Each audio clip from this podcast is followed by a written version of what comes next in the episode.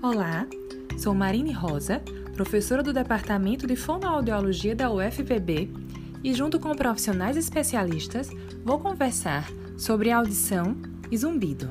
Sejam bem-vindos ao nosso podcast. Não é conversa para bois unir, um podcast para os seus ouvidos. Gostaria de chamar a nossa convidada de hoje, a doutora Fátima Branco. A doutora Fátima Branco é fonoaudióloga, mestre em distúrbios da comunicação humana pela PUC São Paulo, doutora em psicologia no campo da neurociência e comportamento pela USP. Atualmente é professora adjunto 1 da Universidade Federal de São Paulo, Unifesp, fez formação em Tinnitus Retraining Therapy, que é o que chamamos de TRT. Doutora Fátima, é um prazer tê-la conosco Agradecemos sua presença e apoio. Seja bem-vinda ao nosso podcast. Oi, Marine. É um prazer. Agradeço muito o convite. Sou uma admiradora do seu trabalho, você sabe disso.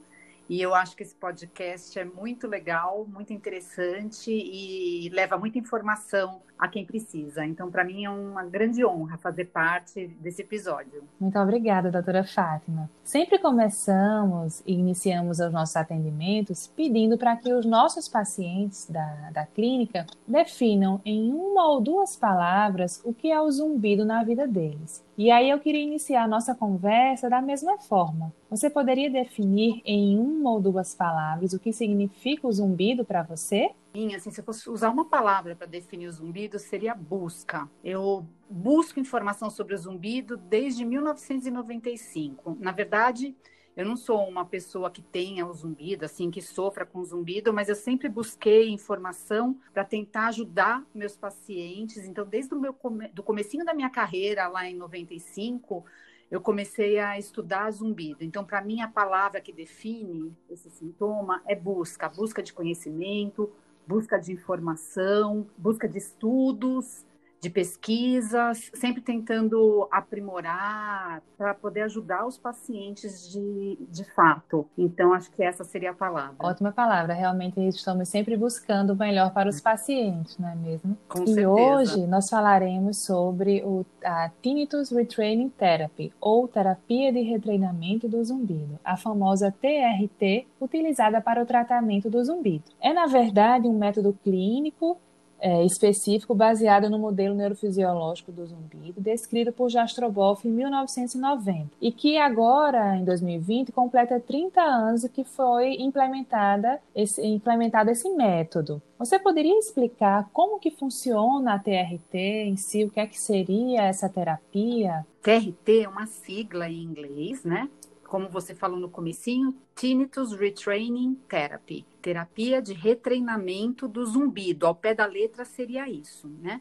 Uhum. Na verdade, é uma forma de terapia para o zumbido, é, combina o aconselhamento educativo, que são sessões de orientação ao paciente, e terapia sonora. É, essa combinação tem como objetivo promover o processo neurofisiológico que a gente chama de habituação. Com isso, diminuir o incômodo e também a consciência do som do zumbido. Habituação, eu queria dizer aqui, que não é se acostumar com o zumbido. Na verdade, a habituação, por isso até que eu falei esse nome difícil, né?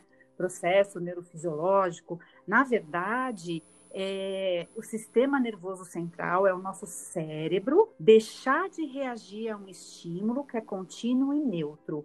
Eu gosto muito de usar um exemplo do Dr. Jastreboff, que ele fala que quando a gente põe o relógio no pulso, né, durante, de manhã, quando acorda, na hora a gente sente a pressão do relógio no pulso né, os estereoceptores da pele, as células lá da pele, levam essa informação até o cérebro para dizer que a gente pôs o relógio. Mas passados alguns segundos, a gente nem lembra mais que está usando esse relógio, né? E aí, ao longo do uhum. dia, a gente não percebe a presença do relógio. Então, na verdade, o cérebro entrou num processo de habituação. Isso quer dizer que ele deixou de reagir à presença do relógio assim como ele deixa de reagir à presença de vários estímulos ao longo do dia.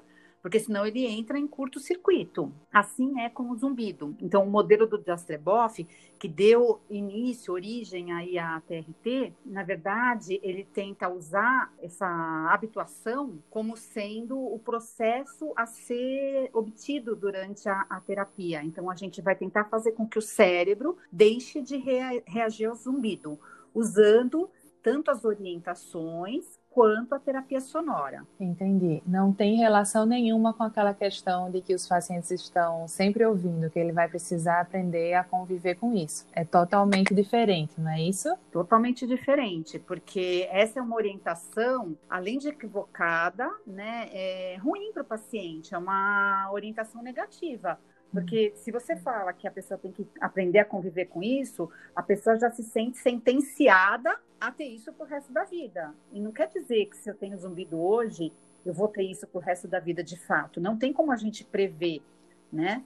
É, eu acho que cada vez mais a gente vê nos trabalhos da doutora Tani que existem até mesmo casos de cura de zumbido.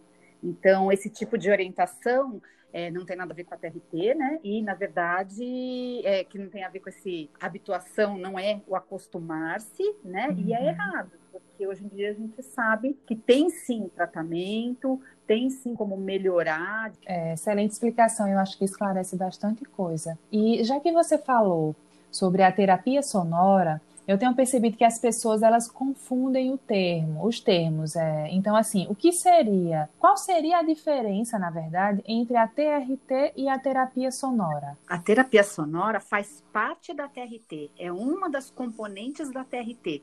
A TRT é mais ampla do que só a terapia sonora como eu falei antes, ela combina essa terapia sonora com as orientações. No caso da TRT, o que é considerado terapia sonora é o enriquecimento do ambiente sonoro.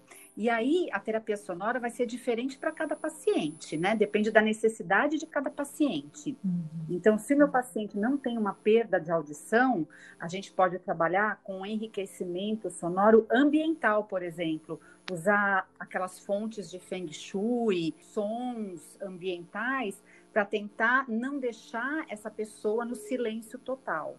Isso é o que a gente chama de enriquecimento sonoro, né?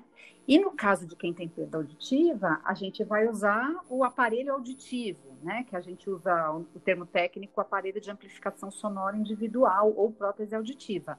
Então, depende das características individuais de cada paciente, o tipo de terapia sonora que a gente vai fazer lá na TRT. Mas o objetivo é sempre o mesmo: tentar fazer com que haja uma menor discrepância, menor diferença entre o ambiente sonoro e o som do zumbido que o paciente escuta lá no, no ouvido, na cabeça dele. Vai ficar muito mais perceptível. Ao passo que, se tiver sons no ambiente, ele vai ter uma percepção menor desse som, o som vai ficar menos evidente. E aí, esse é, essa menor evidência do, do zumbido é que vai fazer com que haja uma facilitação da habituação, daquele processo lá do cérebro de deixar de reagir a esse som. Então, a terapia sonora dentro da TRT ela tem por objetivo fazer com que haja uma é, induzir, na verdade, né, a esse processo de habituação, diminuindo a diferença entre o zumbido e o ambiente sonoro. Certo. E tendo em vista esse tempo, né, de 30 anos, cerca de 30 anos que foi criada a TRT, já existe alguma evidência científica sobre essa terapêutica para o zumbido? Olha, evidência científica a gente sabe que é uma questão complicada hoje em dia, né? Existem uhum. muitos estudos, inúmeros estudos sobre TRT, a aplicabilidade, né, a aplicação do, da TRT para tentar diminuir o zumbido, a percepção do zumbido, ou melhorar a qualidade de vida né, dessas pessoas que têm zumbido. É, tem tipos de estudos diferentes, né, vários desenhos de estudo que a gente fala, né, tecnicamente diferentes. Já foram feitas algumas revisões para ver se a TRT é eficaz, né, para melhorar o zumbido, mas por conta dos problemas metodológicos dos estudos, às vezes é difícil provar que uma determinada terapia funciona. É o caso da terapia sonora, como a gente fala, né, aqui no sem ser específica da TRT, mas também é o caso da TRT. Então, a gente tem pouquíssimos estudos que tiveram uma qualidade metodológica suficiente para dizer, e que tiveram um resultado positivo, para dizer que a TRT é eficaz para melhorar o zumbido. A gente tem, assim, cerca de dois, três estudos. A grande maioria eram estudos de pouca qualidade e que acabavam, acabam, né, sendo, vamos dizer assim, é, considerados fracos para dizer que o, a TRT é eficaz. Mas o que a gente vê na prática clínica é que ela ajuda muito os pacientes, né? Porque eles acabam tendo uma melhora, principalmente do incômodo causado pelo zumbido, e às vezes até uma diminuição da intensidade lá do volume do zumbido. Então a gente vê que na clínica a gente tem resultados muito bons de melhora do zumbido, mas às vezes os estudos que comprovam cientificamente isso é, tem essas questões metodológicas e a gente acaba tendo menos evidência científica, mas existe evidência, sim. Ótimo. É, geralmente, essa, os, as pesquisas com o zumbido têm essa dificuldade também, né? Até por conta da questão do tipo do zumbido, da causa, né? Acho que Exatamente. isso também pode ter perda né? ter perda auditiva é outro complicador para os estudos, né? É, e os pacientes com zumbido, ele, a gente, se a gente for pensar, eles não são todos iguais, né? A gente tem, a gente costuma dizer que são subgrupos de pacientes. O grande grupo é o paciente com zumbido, mas dentro desse grupão, a gente consegue enxergar grupos menores de paciente com, pacientes com zumbido. Então, aquele subgrupo que tem questões emocionais mais importantes associadas ao zumbido, o outro subgrupo que tem questões, vamos dizer assim, somatosensoriais, questões que têm a ver mais com a parte de é, musculatura, de coluna, de disfunção de tem, a articulação temporomandibular. Então, tem subtipos. Aí, quando a gente vai fazer um estudo, é muito complicado, porque a gente precisa encontrar pacientes que tenham características muito próximas, né, para a gente poder fazer o estudo. Então, acaba sendo um complicador. Entendi. E já que a gente falou nessa questão do, dos tipos de zumbido, a TRT, ela pode ser indicada para qualquer tipo de zumbido ou tem algum tipo específico? Então, como ela foi descrita, né, pelo Jastreboff, pelo Hazel, eles dizem que ela é para o zumbido crônico, né, para alguém que tem o zumbido pelo menos há seis meses, é, subjetivo, né, só o paciente escuta, e que incomode esse paciente, traga prejuízo, né, que tem um impacto para a qualidade de vida. Mas TRT, por exemplo, não, não tem nenhuma questão, por exemplo, independe da causa do zumbido poder ou não indicar a TRT, né? Ela é descrita como sendo para o paciente que tem zumbido. Inclusive, isso acaba sendo uma crítica a essa abordagem terapêutica, porque é como se fosse uma tentativa de agrupar todos os pacientes com zumbido num guarda-chuva só. Né? E a gente sabe que tem esses subgrupos, esses, essas, esses subgrupos de pacientes com zumbido com características é, diferentes, né? Então, uma das grandes críticas à TRT, a esse tipo de abordagem terapêutica, é justamente o, o para quem ela funciona, né? E, e, tem um tempo ou número de sessão estipulado para a TRT ou, ou, é de acordo com cada paciente? Não, tem tempo, sim. O previsto é de um ano e meio a dois anos, porque a gente vai mudar, a, a gente vai retreinar o cérebro. Uhum. Tudo que mexe com uma mudança né, na plasticidade do cérebro, por exemplo, aprender um idioma, uma língua nova, aprender um instrumento musical, a gente não consegue do dia para a noite. É questão de meses e até anos. Então a gente tem isso leva a gente tem que levar em conta quando pensa na TRT porque ela vai retreinar o cérebro para que ele perceba o zumbido como não sendo é, uma ameaça, uma coisa ruim, né? E sim um estímulo neutro. Então a tendência é que esse tipo de, de terapia dure de um ano e meio a dois anos. Entendi. Então o paciente ele precisa estar tá ciente disso, porque às vezes acha que é, é rápido, né?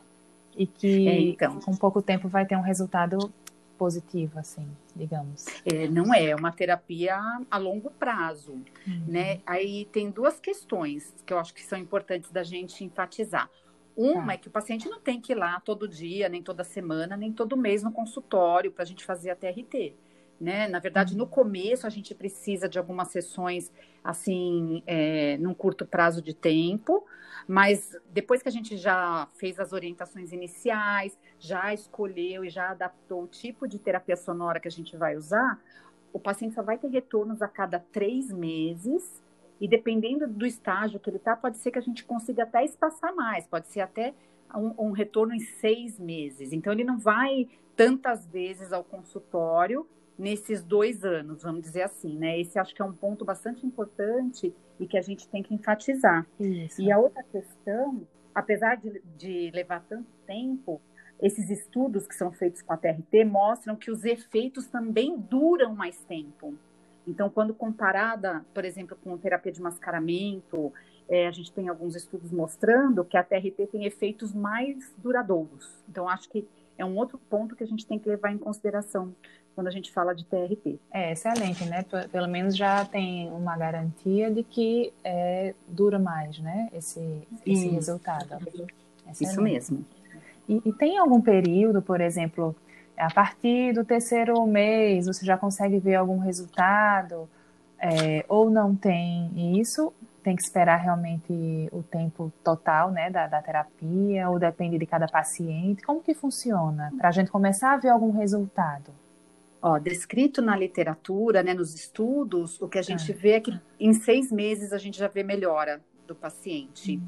Clinicamente, eu acho que em três meses, alguns pacientes já no início, quando você orienta, esclarece, tira as dúvidas, o paciente já se sente melhor.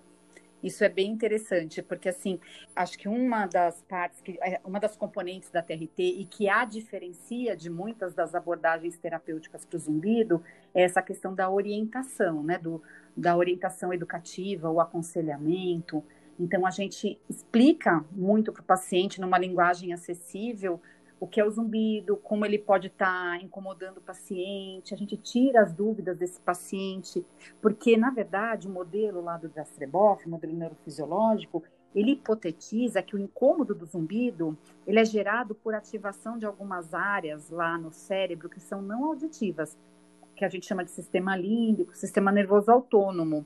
E essas áreas são responsáveis principalmente pelas emoções da gente.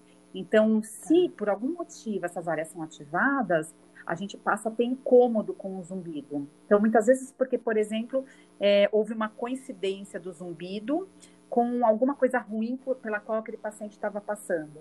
Eu me lembro, por exemplo, um paciente foi demitido e aí ele começou a se incomodar muito com o zumbido. Na verdade, ele já até tinha o zumbido, mas aí ele passou a dar mais importância, a valorizar esse zumbido após a demissão. Então sempre tem alguma, historicamente, alguma, algum fato na vida desse paciente que vai mostrar que teve, que pode ter tido uma coincidência, né, que ativasse aí essas áreas que tem a ver com o processamento de emoção e memória. Então, o, quando a gente pensa nas orientações, a gente está tentando fazer o quê?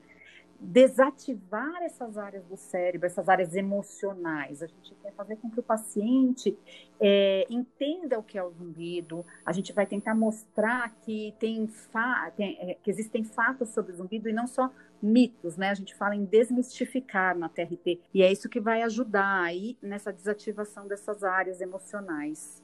E isso já de cara, às vezes, numa primeira sessão, a gente já nota que o paciente fica mais tranquilo, né? Que exatamente. sabe que aquilo ali não vai é, não é aquele aquele bicho que ele tinha pensado né? Não era aquele não é aquele problemão não é? É isso mesmo Marina eu concordo muito assim.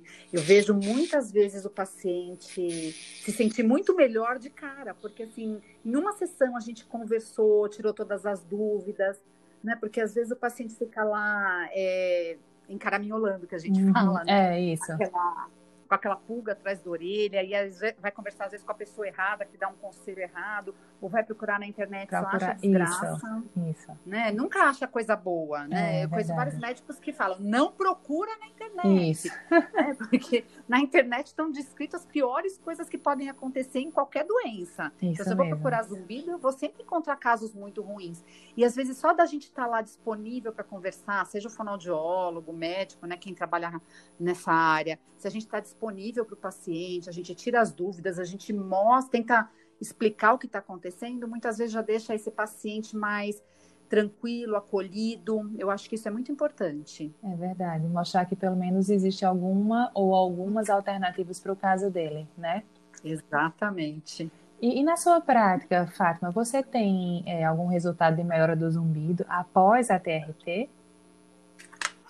Olha, as, a maioria dos pacientes que eu já tratei usando esse método tiveram melhora, sim. Agora, eu não vou falar para você que é assim, tudo são flores, né? Uhum. Eu acho que existem, de fato, alguns casos que a gente precisa de mais abordagens associadas, sabe? Por exemplo, o caso que eu falei das questões emocionais. Tem paciente Isso. com zumbido que tem outras questões emocionais que também podem dificultar o processo de melhora. Por exemplo, um paciente extremamente ansioso ou um paciente deprimido.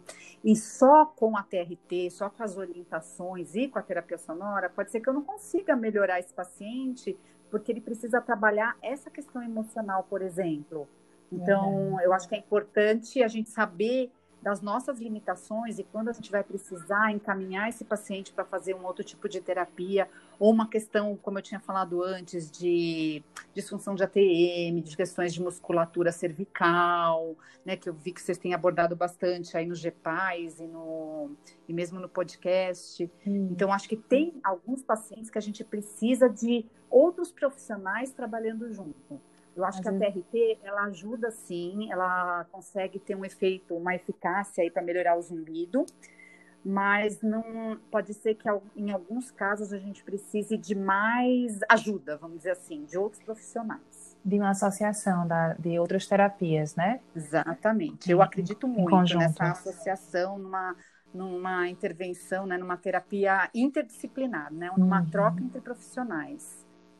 E em relação à TRT, qualquer profissional pode é, aplicar a TRT no paciente com zumbido? Como que faz? Tem um curso de treinamento da TRT. Para você poder fazer a TRT dizer que está fazendo a TRT, se dizer um profissional habilitado a fazer a TRT, você tem que fazer esse curso de formação.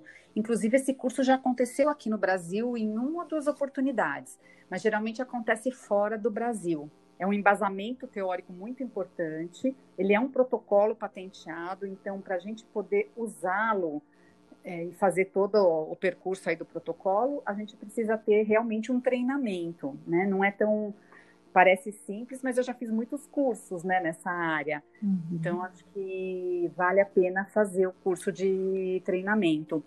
E o que eu ia falar é que não, aqui no Brasil, geralmente quem trabalha com zumbido é fonoaudiólogo ou otorrinolaringologista, e cada vez mais a gente tem visto fisioterapeutas, dentistas. É, aqui no Brasil, a gente não tem a formação da TRT, mas fora do Brasil, qualquer profissional de qualquer área pode fazer o curso de TRT. Importante, acho que a gente saber isso, né? Porque às vezes ou confunde a questão da, da, terapia sonora com a TRT e às vezes quem vai, quem é o profissional que vai poder fazer essa terapia, né? Exatamente. Então, é, aqui no Brasil a nossa formação geralmente é, né, fonoaudiólogo por conta da parte audiológica. Isso. Agora, veja bem, né? Fora do Brasil a pessoa pode até fazer o treinamento, mas ela não vai ter como atuar, por exemplo, na questão auditiva. Vamos dizer que seja um fisioterapeuta. Uhum. Tem a limitação da área dele. Por mais que ele faça o curso, ele vai poder trabalhar com a orientação, mas ele vai ter que ter alguém junto com ele, uma equipe, né? Provavelmente, um outro profissional, no mínimo, um audiologista, um fonoaudiólogo, para poder fazer essa parte da intervenção auditiva. Na verdade, a importância é o embasamento teórico, né? Que ele vai ter fazendo o curso e todo, todo essa, esse background para que ele possa ajudar o paciente, né? Isso mesmo, Marine. E eu vou te dizer assim que foi para mim foi um pontapé inicial. A TRT foi muito importante para mim. Ela me ajudou a entender muita coisa com relação ao zumbido, a me formar como uma uma reabilitadora. Mas se você me perguntar se eu faço o protocolo exato em todos os pacientes, eu não faço, uhum. porque eu acho que a gente começa a perceber que dá para fazer de um jeito mais flexível, acho que o nosso jeitinho brasileiro, sabe? Que dá para é, fazer de um jeito diferente, mas usando a fundamentação da TRT. Mas o que o Jastreboff fala é que se a gente desvirtua, vamos dizer assim, a gente não está mais fazendo a TRT, né? Mas eu ah, acho que o curso é muito interessante para a gente é, entender essa parte neurofisiológica. Entendi. Então, assim, é, resumindo, a TRT é uma terapia, a terapia sonora é uma outra terapia, só que a terapia sonora está dentro da TRT, não é mesmo? É isso mesmo. Então a TRT é terapia sonora mais a orientação, que também é chamada de aconselhamento. De aconselhamento. É isso certo. aí. E o mais importante é que os pacientes eles podem ter, podem, né, ter, ter benefício com essa terapia, independente de ser a TRT ou apenas a terapia sonora. Eu acredito que o paciente ele tem que ter sim uma, ele vai ter benefício, seja lá a terapia sonora, a terapia sonora dentro da TRT, mas eu vou te dizer que eu acredito muito nas orientações. Eu ainda acho que a orientação é o ponto forte da TRT e eu acho que a gente pode fazer uma terapia sonora e junto com essa terapia sonora fazer essa intervenção educativa, que é a orientação. Eu acho que é isso que vocês fazem, por exemplo, no GPAIS, no no podcast, vocês estão dando informação ao paciente. Eu acho que isso é muito importante. Então, assim, não é só colocar o aparelho, não é só colocar o gerador de som, usar gerador de som ambiental. É a gente é, educar esse paciente no sentido de informar. Eu acho que isso é o mais importante de tudo. Então, não importa se é a TRT, naquele protocolo descrito do Jaceboff, ou se é a terapia sonora mas eu usaria sempre a terapia sonora somada à educação, à informação. Isso é importante. Nossa, Fátima, foi, foi ótimo. Muito obrigada por esclarecer né, a respeito dessa diferença entre TRT, terapia sonora e da importância dela, né, para os pacientes. É, nós, nós, assim, é, somos realmente muito fã do seu trabalho, né? e agradecemos imensamente por ter compartilhado seu conhecimento conosco. Obrigada, Marine. Você sabe que a recíproca é super verdadeira. Eu também sou fã de vocês aí na Paraíba Acho o trabalho de vocês lindo, muito bonito. Isso da gente orientar os pacientes, a gente se disponibilizar para que ele consiga tirar as dúvidas, é, acho que é o essencial quando a gente pensa numa pessoa que está sofrendo, que está incomodada com zumbido. Obrigada, viu, é Maria? Verdade. Muito obrigada. Até a próxima. Esse foi o quinto episódio do podcast Não é Conversa para Bois Unidos.